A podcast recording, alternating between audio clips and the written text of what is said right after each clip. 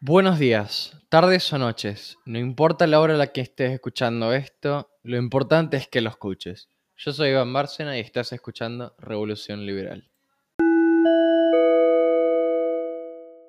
Bien, a lo que nos compete hoy. El liberalismo.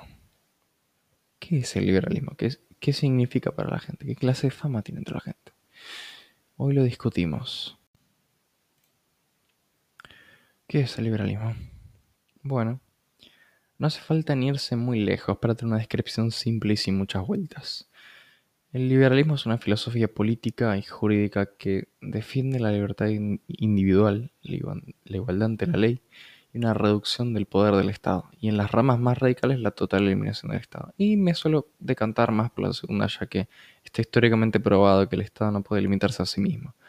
Es claro que a lo largo de la historia el tamaño del Estado ha, ido incrementándose desde la, desde la más cercana anarquía hasta las proporciones orwellianas que tenemos hoy. Desde las tribus celtas hasta las democracias modernas de hoy. Volviendo al principio, con libertad individual, ¿a qué nos referimos? Pues nos referimos a la libertad de expresión, de decir lo que pensamos, de vestirnos como queremos. En general, libre de expresarse siempre que la expresión en cuestión no significa una amenaza a la libertad de un tercero directamente de la libertad de asociarnos, ya sea un contrato o un sindicato o demás. De la libertad religiosa, que independientemente de cuál sea nuestra religión, podamos profesarla en libertad sin interferir con otros claramente. De la igualdad ante la ley, sin discriminar entre raza, género o sexualidad. Y por último, la libertad económica y el derecho a la propiedad, que constituye uno de los derechos naturales más importantes y una piedra angular vital dentro de la teoría liberal. Mencionando los derechos naturales podríamos también hablar un poco, aunque no ahora y no en este episodio, es algo bastante extenso, incluyendo toda la teoría anarcoindividualista y los trabajos de Spooner y compañía. Es algo que verdaderamente vale la pena hablar. ¿Qué es hoy el liberalismo? O mejor dicho, lo que queda hoy de él y qué piensa la gente sobre este. No hace falta indagar mucho para ver la terrible fama que tiene el liberalismo, no solo entre los mayores, sino los jóvenes, que se supone que son el futuro de la sociedad. La mala fama del liberalismo se puede ver tanto en las redes sociales como en la televisión y nos preguntamos, ¿qué pasó? ¿Qué fue de aquellas ideas de la libertad? Pues en resumen, pues se resume en, de parte de aquellos ajenos a la teoría, de muchísimo sesgo y de parte de los integrantes de dicha filosofía, una larga historia de traición y malversación de las verdaderas ideas de la libertad, que a pesar de sus reconocidos buenos aportes fueron la chispa que encendió la mecha de la bomba que acabaría matando al liberalismo. Estoy hablando de los positivistas.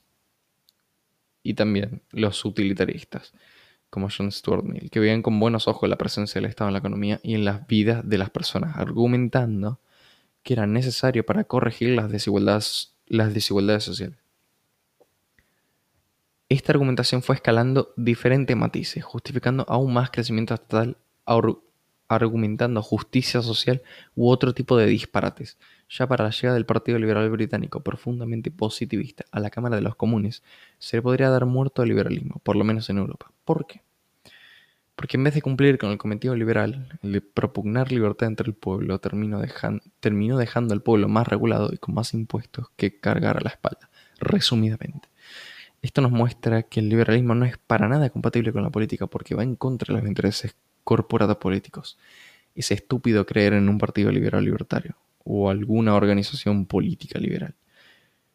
Y ya entrado el siglo XX, el liberalismo pierde la titánica popularidad que alguna vez tuvo, siendo reemplazados por el socialismo entrado en- entrando el siglo XX y posteriormente por el fascismo, después de la Gran Depresión y entrada a la Segunda Guerra Mundial.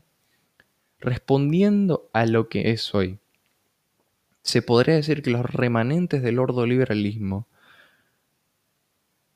del siglo XX, aunque un sistema donde prima el estato corporativismo no es lo más liberal que digamos, y lo dice la teoría misma. Eso es lo que la gente conoce del liberalismo hoy en día.